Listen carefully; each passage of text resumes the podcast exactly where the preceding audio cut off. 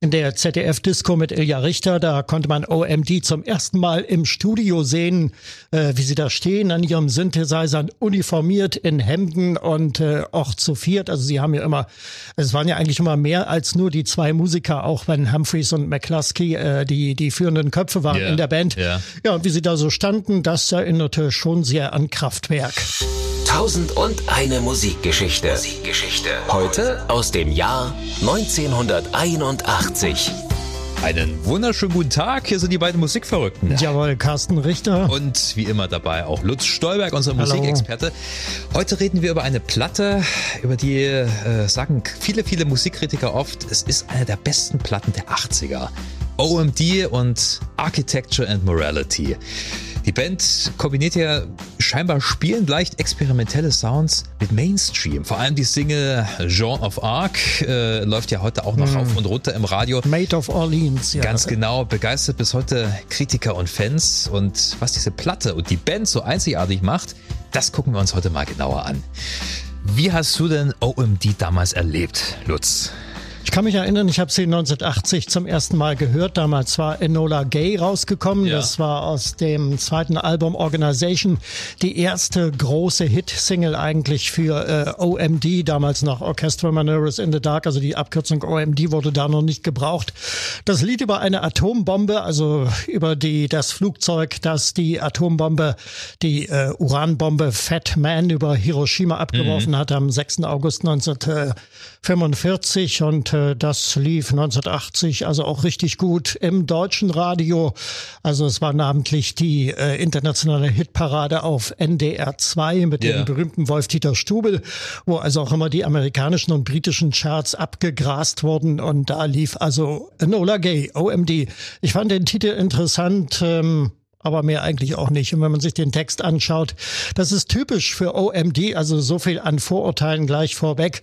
Es wird immer äh, gewaltig viel mit Wörtern, mit Reizwörtern, mit Überschriften, mit Phrasen gearbeitet und dann guckt man dahinter und dann ist dann eigentlich relativ wenig dahinter. Und so ist das auch in diesem Song Enola Gay. Also das ist nicht die große historische Abrechnung jetzt mit dem Atombombenabwurf. Also nicht so wie es U2 beispielsweise gemacht haben mit The Unforgettable Fire oder auch die Band Wishful Thinking Thinking mit ihrem ähm, in England boykottierten Hiroshima-Lied, mhm. sondern wir erfahren eigentlich nur, dass die Enola Gay besser am Boden geblieben wäre und dass wir um 8.15 Uhr die Nachricht vernommen haben. Welche, das wird nicht gesagt. 8.15 Uhr, das war der Zeitpunkt des Abwurfes damals äh, auf Hiroshima. Ja, ich glaube, es ist auch so eine Stilfrage, um die kommt, glaube ich, auch eher mit reduzierten Texten aus. Ja. Ähm, ich will nicht sagen, dass die Texte unwichtig wären für die Musik, aber im Zentrum stehen natürlich die Sounds. Aber gucken wir uns das mal alles ganz genau an. Oh, und die haben ja angefangen ähm, zur goldenen Zeit des Punk, wenn man so will. Ja, 1978 äh, ging's los äh, in Liverpool und da waren die wichtigsten Protagonisten Paul Humphreys und Andy McCluskey noch nicht mal 20 Jahre alt. Sie ja. waren damals 18 und 19 und da haben sie bereits losgelegt. Sie hatten in mehreren Bands gespielt dort in ja. der Gegend, ähm, die mal mehr, mal weniger experimentell waren. Klar, sie waren von Punk beeinflusst, aber auch von der beginnenden New Wave Musik und von Kraftwerk. Ja, natürlich vom Kraftwerk ganz gewaltig.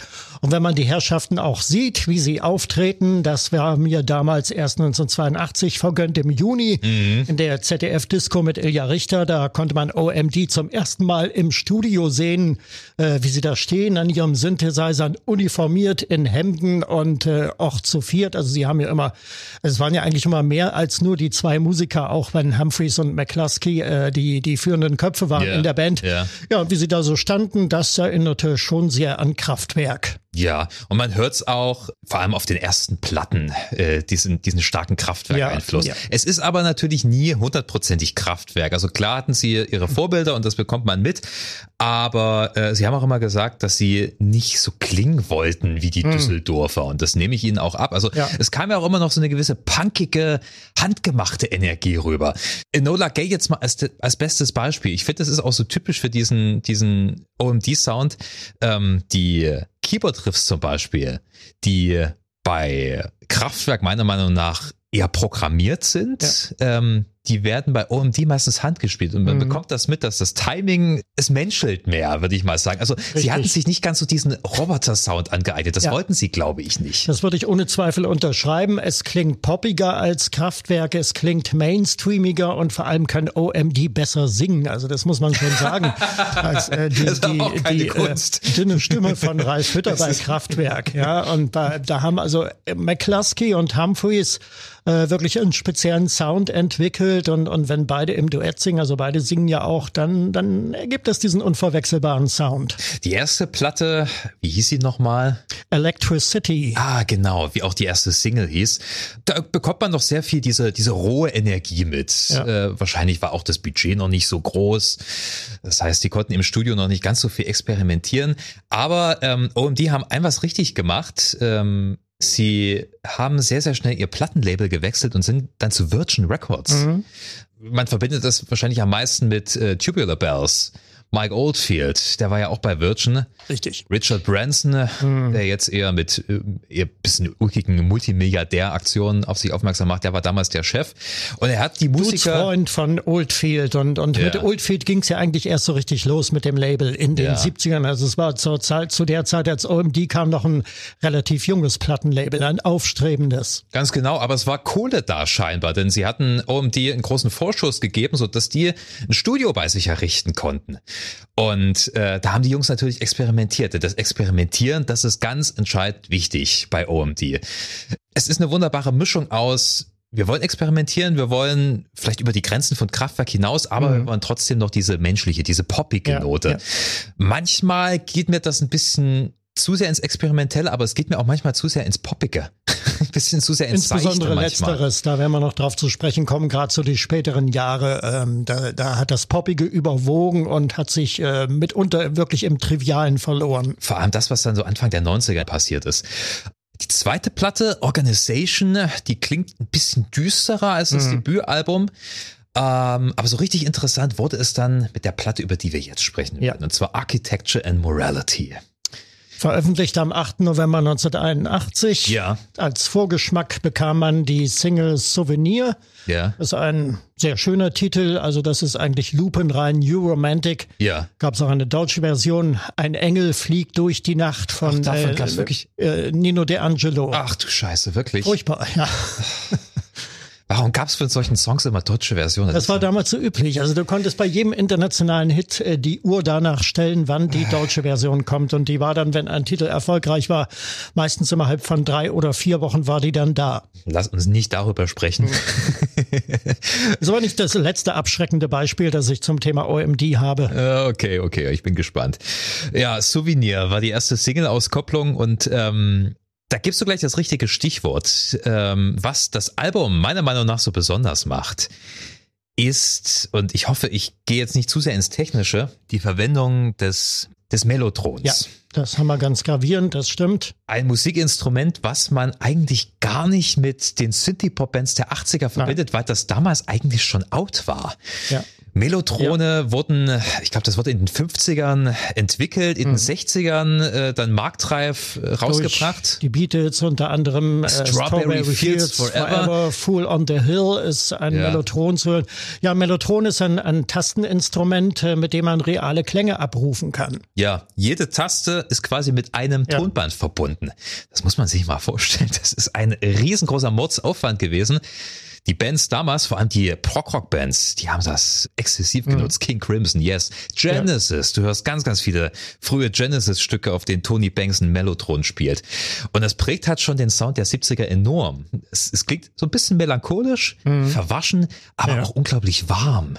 Nights in White Satin Moody ja. Blues zum Beispiel, da haben wir den melancholischen Einsatz des Mellotrons. Das ist dieser äh, düstere, traurige Sound, der da erzeugt wird. Ja, äh, Melotrone kam ja von, von Werkeinstellung her immer mit einem Cello, mit einem Violinsound. Ja. Du konntest aber auch komplette Streicherensembles. Also im Prinzip, wenn du die Tonbänder ausgetauscht hast, konntest du machen, was du wolltest. Aber Richtig. wie gesagt, es war ein Mordsaufwand. Ja, hm. 88 Tasten, wenn du vollen Klavierumfang hattest.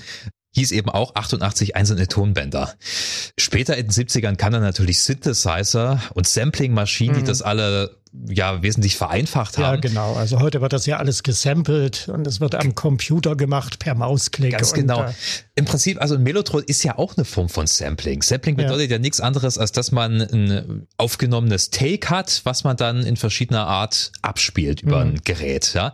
Plus bei den modernen Sampling-Geräten dann ab Ende der 70er wurden die Aufnahmen digitalisiert und dann erst später im Nachhinein ähm, nochmal als analoge Signale ausgespielt. Es klingt halt schon anders. Es klingt halt alles ein bisschen steriler, ein bisschen künstlicher. Synthesizer dagegen, die haben ja nichts mit Sampling zu tun. Da kommen ja die erzeugten Töne durch die internen Schaltkreise. Ja, ja es, es, soll ja alles künstlich. Es soll ja teilweise genommen, ja. gar nicht wie akustische mhm. Sounds klingen, auch wenn einige dem sehr ähneln. Ja, man kann sie damit imitieren, äh, richtige, also ähm, natürliche Sounds, aber sie sind künstlich erzeugt. Ganz genau. Schaltkreisen und Modulen. Okay. Und was eben OMD auf ihrer Platte machen, ist, sie verschmelzen alles miteinander. Ja, ja. Mit Synthesizern und mit modernen Sampling-Geräten kannten die sich ja ganz gut aus. Auch wenn die äh, frühen digitalen Sampler unglaublich teuer waren, die haben so im fünfstelligen Bereich gekostet. Also das Fairlight CMI zum Beispiel, mhm. das Synklavier, das waren so die frühen Beispiele, die waren schweineteuer. Ähm, wahrscheinlich hatten sie da auch wieder von dem Deal mit Virgin Records profitiert und das ja. dann in ihr Studio einbauen können. Also mit Synthesizern kannten sie sich auf jeden Fall schon aus. Das hatten sie auf ihren vorhergehenden Alben erprobt, aber das Melotron, das kam, wie gesagt, erst auf dieser Platte. Ähm, und das hatte total interessante Entstehungsgeschichte. Es gab in deren Umfeld, ich glaube, das war Tourkeyboarder, äh, Dave Hughes hieß der Mann, der hatte unabhängig von OMD in einem Liverpooler Studio einen Chor aufgenommen. Mhm. Und zwar, indem er diesen Chor lauter Einzelnoten hat singen lassen und das auf Tonband aufgenommen hat. Und er ist zu OMD und hat gesagt, wollt ihr nicht vielleicht daraus was machen? Hättet ihr Interesse, dass ihr mhm. aus diesen Chorsongs was macht? Und wie gesagt, OMD sind Bastler, ja? ja. Die experimentieren gerne. Äh, sie haben aus diesen Tonband aus, ja, aus diesen Fetzen haben sie Loops gemacht. Das heißt, sie haben diese Sounds künstlich verlängert, so dass du das ja wahrscheinlich, weiß nicht, fünf Minuten lang spielen konntest, ohne Unterbrechung. Und dann haben sie sich an ihr Mischpult gesetzt und ähm, quasi äh, in verschiedenen Tonhöhen diese Chor Mhm. Bänder, diese geloopten Chorbänder abgespielt und einfach über die Lautstärke-Fader dadurch Akkorde erstellt. Also das heißt, die Töne, die sie nicht haben wollten, haben sie die Fader runtergezogen und das, wo sie gesagt haben, okay, das muss sie den Akkord mit rein, das haben mhm. sie hochgezogen. Okay. Und so ist ähm, dieser Chorsound zu Souvenir entstanden. Das war eins der ersten Stücke, die für mhm. die Platte entstanden ist. Und da haben die gemerkt, eigentlich hat das was diese Chornote. Das kriegen wir mit unseren digitalen Sampler nicht hin und das bekommen wir mit dem äh, mit den Synthesizern erst recht nicht hin, aber mit äh, mit diesen ganz normalen analogen Aufnahmen bekommen wir das hin. Dann haben sie sich einen Mellotron angeschafft und einfach diese Tonbänder, diese geloopten mit jeder Taste verbunden. Also das war riesengroße mhm. Bastelarbeit, aber es hat sich gelohnt, weil es prägt den Sound des Albums enorm. Absolut. Auch im Titelsong ähm, Architecture Morality, äh, das ist der, der siebte Titel auf der Platte, ähm, da kommen ja auch Chöre zum Einsatz. Das ist ja ein Instrumentaltitel. Ja. Der geht fast vier Minuten und ähm, ja, es ist äh, interessant und äh, zugleich aber auch ein bisschen traurig, dass ähm, OMD rein textlich überhaupt nichts beizutragen haben zu ihrem äh, Titelsong, den sie ja immerhin nach einem Buch, nach einem Sachbuch des äh, Kunsthistorikers äh, David Watkin benannt haben. Mhm äh, sondern eigentlich alles nur instrumental mit schwelgenden Chören daherkommt. Und äh, also wenn ich mir das Stück anhöre, dann warte ich immer auf den, den Einsatz von McCluskey mhm. und der kommt aber nicht.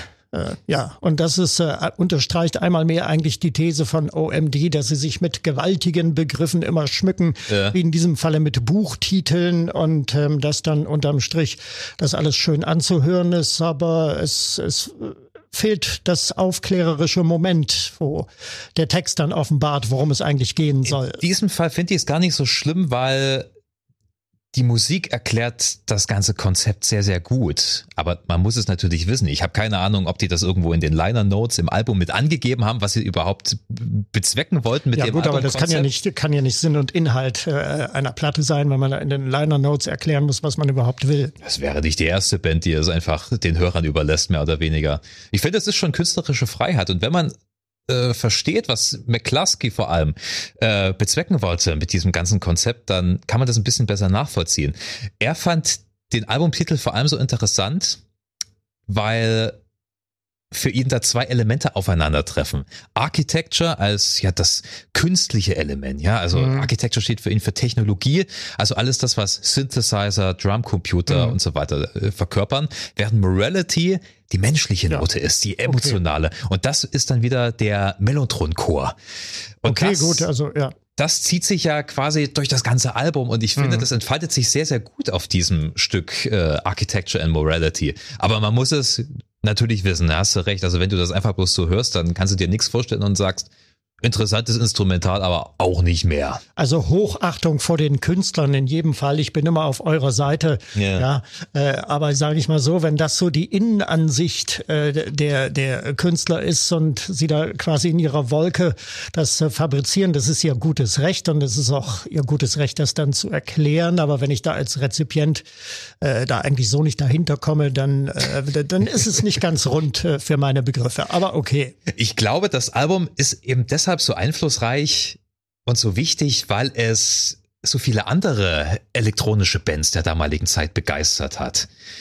Ich glaube, Depeche Mode hätten zum Beispiel auch nie die Musik gemacht, die sie dann später gemacht hm. haben, wenn dieses Album nicht existiert hätten. Da gehe ich mit, ja? mit der These. Ja. Ich meine, es gab viele experimentelle elektronische Bands wie OMD damals. ja, und es gibt auch einige Momente, speziell auf der Platte auch, die erinnern so an die frühen Depeche Mode Sounds, als Vince Clark noch mit äh, dabei war. Und das ist wahrscheinlich auch der Technik der damaligen Zeit ja. geschuldet, dass das noch nicht besser ging. Also es gibt durchaus da Klangähnlichkeiten. Ja, aber ich, ich finde eben, das, was den Reiz dieser Platte ausmacht, ist dieser, dieses exzessive Basteln im Studio. Man muss es mhm. wirklich bewusst hören und natürlich, vieles geht auch nicht sofort gut ins Ohr.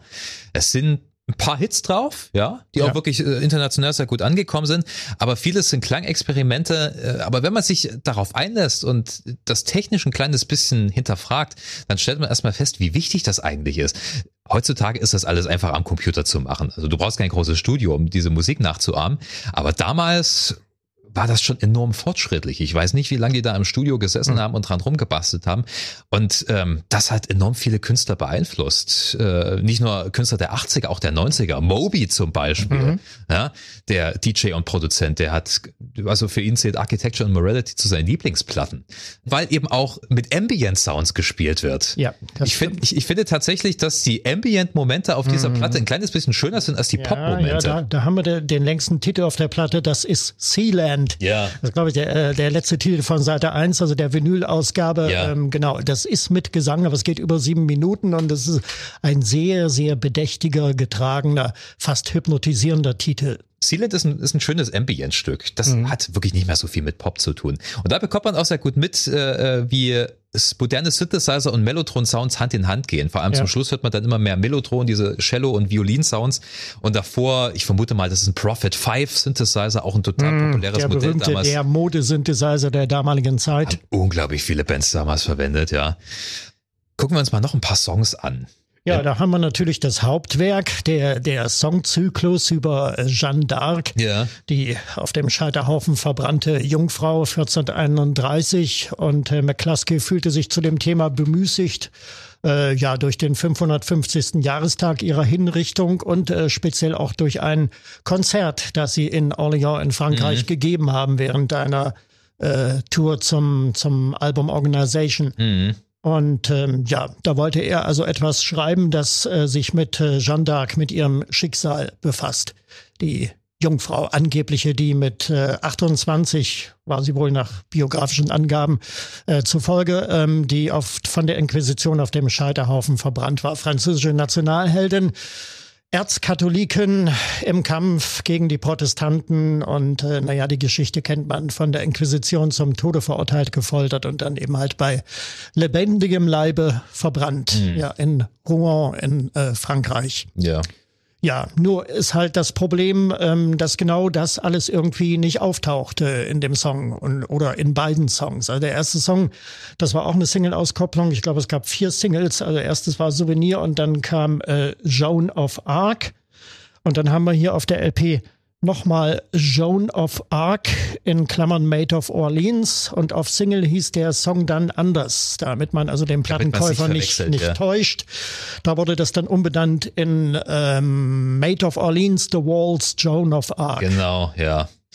Natürlich, textlich, äh, da gebe ich dir vollkommen recht geht's nicht unbedingt in die Tiefe. Mhm. Musikalisch finde ich es aber wiederum ja. sehr interessant. Also im ersten Song erfahren wir, dass ähm, A Little Catholic Girl was fallen in love. Ja. Äh, das ist die erste Textteile. Also ein kleines Katholikenmädchen hat sich verliebt. Mhm. Und dann singt er eigentlich äh, aus seiner Warte aus, wie er sich in, in Joan of Arc verliebt hat. Mhm. Und äh, das war es eigentlich schon fast. Und da haben wir noch äh, Maid of Orleans, also Walls äh, Joan of Arc. Und ähm, da wird also ja darüber geschwelgt, dass äh, Joan of Arc ein Herz besaß und dass sie es fortgab wie milde Gaben, dass sie aber längst begraben liegt. Und damit hat sich das Thema eigentlich fast schon erschöpft. Ja, wie gesagt, den Text finde ich auch nicht so spannend, aber die Musik, die äh, gefällt mir sehr. Also bei Jean of Arc zum Beispiel am Anfang hört man äh, ich weiß nicht, ob das auch von diesem Mellotron-Chor stammt mhm. oder ein anderes Sample ist, hört man so einen wehmütigen Gesang. Ja, das ist brillant gemacht, also das gebe ich zu. Darstellen mhm. soll, ja. also das, das ist herzzerreißend, ja, ja. muss ich sagen. Das ist ganz, ganz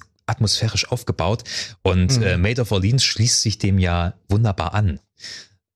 Man hat am Anfang so ein etwas sperriges Intro. Ich weiß ja, nicht, ob sie da die Leute das, schocken das, das wollten. Das geht bei zwei Minuten. Äh, ja. Das ist heute überhaupt nicht mehr zu hören im Radio. Da ja. wird immer vorgecued, äh, als es dann so richtig lospoltert, da rhythmisch. Und mhm. das Intro, das äh, fällt eigentlich immer hinten, hinten runter.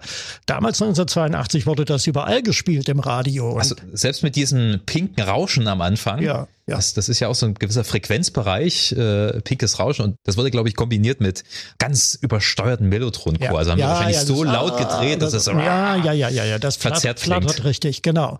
Ja, und dann, und dann geht das ja erst langsam los in dieses Richtig. getragene Elegische. Mhm. Ähm, da muss man dazu sagen, der Schlagzeuger der Band hatte sich dafür eingesetzt, dass bei diesem Song nicht ein Drumcomputer zum Einsatz kommt. Mhm. Und das war eine verdammt gute Idee, denn er hat diesen Marschrhythmus initiiert. Der leistet Schwerstarbeit, der Gute. Also das ja. poltert ja unheimlich. Es ist ein rumpelnder Walzer im Sechs-Achtel-Takt. Ja. Jetzt rhythmisch betrachtet. Und ähm, ja, Mellotron haben wir schon drüber gesprochen. Äh, das Mellotron klingt hier wie, wie ja, eine Mischung aus, aus Violinen und, und Dudelsäcken. Also Ganz genau. so ein bisschen Dudelsack-Sound äh, mit drin. Ich glaube, das sind auch die Violin-Sounds eines Mellotrons, wahrscheinlich noch nachbearbeitet irgendwie. Ja. Aber äh, also das Mellotron kommt dort wirklich sehr exzessiv zum Einsatz auf diesem Song. Also nicht ohne Grund ein großer Hit und bis heute ein großer Klassiker der Band. Ja. Am erfolgreichsten übrigens in Deutschland. Ja. Ähm, die Single, glaube ich, weltweit vier Millionen Mal verkauft. Deutschland Platz eins und trotz neuer deutscher Welle damals 1982 Hit des Jahres, Single des Jahres in der Bundesrepublik. Ja. Ich gucke gerade noch über die restlichen Songs. Äh, She's Leaving finde ich tatsächlich mhm. ist ein schöner Song nach dem ja, etwas das sperrigen. War, ich, die vierte Single, ja. Nach dem etwas sperrigen Opener. Äh, die Band hat selber zugegeben, dass sie mit The New Stone Age die Fans ein bisschen schocken wollten. Mhm. Diesen äh, verstimmten Gitarren. hat aber auch seinen Reiz. Aber She's Leaving ähm, vereint wieder sehr gut die modernen Synthesizer und die analogen Mellotron Sounds. Das ist auch eine schöne Nummer. Finde ich auch besser als Souvenir. Bei den ja. finde ich äh, etwas nichts sagen, muss ich echt zugeben. Den mag ich nicht so. Souvenir. Ja. Hm, okay. Das ist, also, OMD haben tolle Musik gemacht, aber ich habe es ja eingangs schon erwähnt, manchmal ist es mir ein bisschen zu, ja, zu poppig und mhm. zu. Äh, Nachdem ich jetzt erzählt habe, dass es davon eine deutsche Version gibt, mhm. ist sie dir wahrscheinlich noch abspenstiger äh, jetzt erschienen. Es gibt übrigens auch von Made of Orleans eine deutsche Version und da sind wir wieder bei besonders abschreckenden Beispielen. Die wird nämlich gesungen von Drafi Deutscher. Ach was. Und ja, und äh, Drafi Deutscher war bestimmt kein äh, schlechter Sänger, aber er ist mit dem Tempo des Songs hoffnungslos überfordert.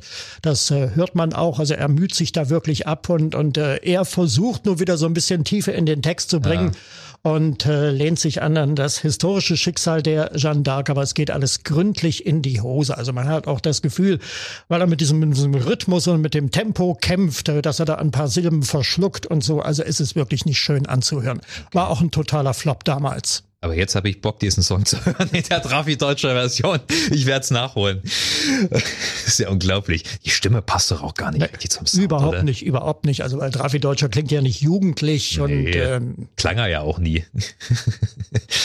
okay, ähm, Georgia ist ein Song, der hm. gar nicht so richtig aufs Album passt, finde ich. Der ist so überkandidelt. Äh, es ist eine coole Nummer, muss ich sagen. Sehr eingängig, aber fügt sich nicht gut ein in, in dieses melancholische Konzept der Platte. Der letzte Song schon eher The Beginning and the End. Das ist ja. so ein würdiger Abschluss. Da übertreiben sie es schon fast ein bisschen mit, mit Soundcollagen. Aber das passt schon. Also an sich, äh, wir hatten ja schon darüber gesprochen, ähm, ich kann nachvollziehen, dass das so eine einflussreiche Platte war. Ja, natürlich ich hoffe, es war jetzt nicht zu technisch angegangen. So als, als Musiker neigt man ja nee, dazu. Keineswegs, das aber nein, das ist ja auch eine, eine, wichtige Komponente für die damalige Zeit und, und gerade an der Schwelle zu den 80ern, die damals so richtig losgingen. Mhm. Und äh, da haben sie mit dem Album natürlich Marksteine gesetzt. Das ist schon richtig, diese Tüftelei, ja. Übrigens, äh, OMD stammen ja aus ähm, Liverpool ja. und ähm, also Liverpool war ja noch nicht nur die, die äh, Beatles und äh, die Beat-Ära in den 60ern. Wenn man äh, an den Docks von Liverpool unten am Hafen mhm. spazieren geht, da hat sich die Stadtverwaltung etwas sehr Gutes einfallen lassen. Da hat sie nämlich ein, ein großes Denkmal, das ist so eine Skulptur, ja. ähm, errichtet und äh, da werden alle äh, New Wave Bands aufgelistet, die in den 80ern äh, von Liverpool aus ja, äh, nach dem Zipfel des Weltruhms gegriffen haben. Und das waren ja nur einige, also Flock of Seagulls, Frankie Goes to Hollywood, Hollywood, Echo and the ja. Bunnymen und eben halt auch Orchestra Manoras in the Dark. Ja. Der lange Name wurde übrigens ab der vierten LP weggelassen. Das mhm. war Dazzle Ships, äh, erschienen im Jahr 1983 mit den Hits äh, Genetic Engineering und Telegraph. Äh, ab da haben sie fast nur noch unter der Abkürzung OMD firmiert. Und hatten auch äh, nach wie vor eine ziemlich große Zeit. Also das war eine enorm populäre Band damals, oder? Das ist richtig, aber an den Erfolg von Architecture Morality hat dieses Album nicht mehr rangereicht. Es, war, es ist auch für meine Begriffe zu überladen mit Effekten, obwohl sich vieles vergnüglich anhört. Mhm. Das geht gleich los mit, mit einem, äh, mit einer äh, Station-ID von, von Radio Prag. Mhm. Radio Prag. Das hier, das geht, das ist das Original, ich vermute, das ist das Original-Sendezeichen von Radio Prag. Und äh, dann kommt der erste Hit, äh, Genetic Engineering. Dann geht's weiter mit ABC. Autoindustrie, äh, ich spreche das jetzt mal auf Deutsch, also, also Autoindustrie, ähm, ein Titel, der auch nicht so richtig Sinn gibt, aber eben halt eine technische Spielerei darstellt, ja. eine ganz famose, wie ich finde. Das ist alles vergnüglich anzuhören, vor allen Dingen Telegraph. Äh, den mag ich sehr, den Song, weil der ziemlich gut losgeht. Ja, äh, der kommt ja. auch auf Diskotheken ganz gut, wenn man, den, Nummer, wenn man den heute noch spielt, da gehen die Leute mit. Ja, äh, aber ich glaube, die breite Masse konnte äh, mit dieser vielen, vielen Effekthascherei nicht mehr so viel anfangen und deshalb ist das Album auch nur so im Mittelfeld geblieben. Aber es war ein großer Fan-Erfolg damals und ja. äh, die Songs, die ausgekoppelten Singles äh, sind auch äh, sehr gut im Radio gelaufen. Ja, also Architecture and Morality ist, glaube ich, wirklich das letzte Album von OMD, was Fans und Kritiker vereint hat. In der ja. Meinung, dass es eine wirklich wunderbare Platte ist. Äh, wir gucken mal noch kurz, wie es dann weiterging. Ja, Sie haben dann, also Sie sprechen selbst von einer musikalischen Wende, die Sie 1984 eingeleitet haben mit Junk Culture, mhm. dem Album, wo Sie dann äh, zum Teil mit Latino-Klängen äh, experimentiert mhm. haben. Es gab da die, die äh, Single-Auskopplung Talking Loud and Clear, mhm. die ist noch ganz äh, vergnüglich anzuhören. Das erinnert noch so ein bisschen an den alten OMD-Sound, zumal auch da mit Klängen gesampelt mhm. wird. Und er geht gut ins Ohr, war aber auch kein großer Erfolg mehr, ja. Und dann kam noch äh, The äh, Pacific Age äh, 86 und äh, dann war es das eigentlich schon. Dann haben sich zerstritten, musikalisch, wie es musikalisch weitergehen sollte. Und äh, dann ging äh, Paul Humphreys äh, seiner Wege und Andy McCluskey hat dann alleine weitergemacht. Oh. Paul Humphreys äh, war dann mit Claudia Brücken liiert, die Dame der Band äh, Propaganda, Sängerin ja. der Band Propaganda. Sie haben dann ein eigenes Projekt One Two äh, gegründet, das aber auch nicht sonderlich erfolgreich war. Sie waren auch privat miteinander liiert mhm. und äh, ja, Andy McCluskey äh, hat sich dann äh, in die Tiefen der Banalität gegeben und hat dann ähm, mit dem Album Sugar Tax äh, 1991 dann das Comeback versucht. Ist auch gelungen, war ähm, relativ erfolgreich. Man kennt die Singles, vor allem Sailing on the Seven Seas. Mhm. Äh, da gehe ich dann noch mit. Und dann kam Pandora's Box und äh, Call My Name. Ja, genau. Und das sind ganz furchtbare Nummern, die ich überhaupt nicht mag. Was danach passiert ist, ähm, da bin ich gar nicht so gut informiert, muss ich ehrlich sagen. Also alles, was ich weiß, ist, dass Andy McCluskey Atomic Kitten, diese Girlband, äh, genau, maßgeblich Liverpooler Girlband. unterstützt hat. Äh, die mit, äh, glaube ich, Be With You ihren größten Hit hatte. Hatten viele wo, Hits, ja. Das, das ähm, war dann ja ähm, meine Jugend, ehrlich gesagt. Das, ja, 2002, 2003, so ja. um den Dreh rum, ja. Und äh, ich damals für den Radiosender, ein Uldi-Radiosender, für den ich gearbeitet habe, da war der Programmchef völlig aus dem Häuschen, als er das gehört hat. Da wurde ja äh, Last Train to London vom Electric Light Orchestra ja. äh, bearbeitet, auch Stücke daraus gesampelt. Mhm. Und er war völlig aus dem Häuschen. Machen wir, Herr Stolberg, machen Sie mal was dazu, machen Sie mal einen Beitrag. Habe ich dann gemacht und äh, ich habe mich ein bisschen in dieses Stück äh, verliebt, muss ich sagen. Es ist eine, eine sehr, sehr geschickte Adaption. Ja, na klar, hat was. Ähm, aber wir gehen mal zurück zu OMD. Mittlerweile spielen sie ja aber wieder zusammen. Ja, Schon ja. seit etlichen Jahren. Ja, ja, ja. Also so um 2000 rum. Ich glaube, aber ab 2005 war das dann spruchreif. Das mhm. Comeback in Originalbesetzung, neue Alben, neue Musik ähm, wirft mich alles nicht mehr vom Hocker, kann auch qualitativ, glaube ich, nicht an denen anknüpfen, was sie davor gemacht haben. Ähm, aber sie sind wieder da, sehr zur Freude. Sie geben wohl auch ganz gute Live-Konzerte. Ich habe noch keins gesehen, muss ich äh, gestehen, aber ähm, ich habe noch keine schlechten Kritiken darüber gehört. Ich habe auch noch keins gesehen. Ich kenne Leute, die dort waren, die das sehr gelobt haben, die das richtig gefeiert haben. Und wenn ich mir Videos angucke, also gerade McCluskey, ja. der macht schon ordentlich Stimmung auf der Bühne also ich würde mal sagen, sie spielen so vor, vor mittelgroßem Publikum, mittelgroße ja. Hallen und so. Das reicht ja auch vollkommen aus für diese Band. Ich finde es eigentlich schön, dass sie weiterhin das Erbe aufrechterhalten. OMD. Spannende Band, vor allem damals Anfang der 80er. Äh, so viel zum Album Architecture and Morality. Ja. Unbedingt mal reinhören und selber eine Meinung bilden. Ähm, Lutz, hab vielen Dank. Wieder Sehr viel gerne, gelernt. Danke. Hat Spaß gemacht. Euch vielen Dank fürs Hören. Bleibt uns schön gewogen, bleibt schön gesund. Tschüss. Bis bald.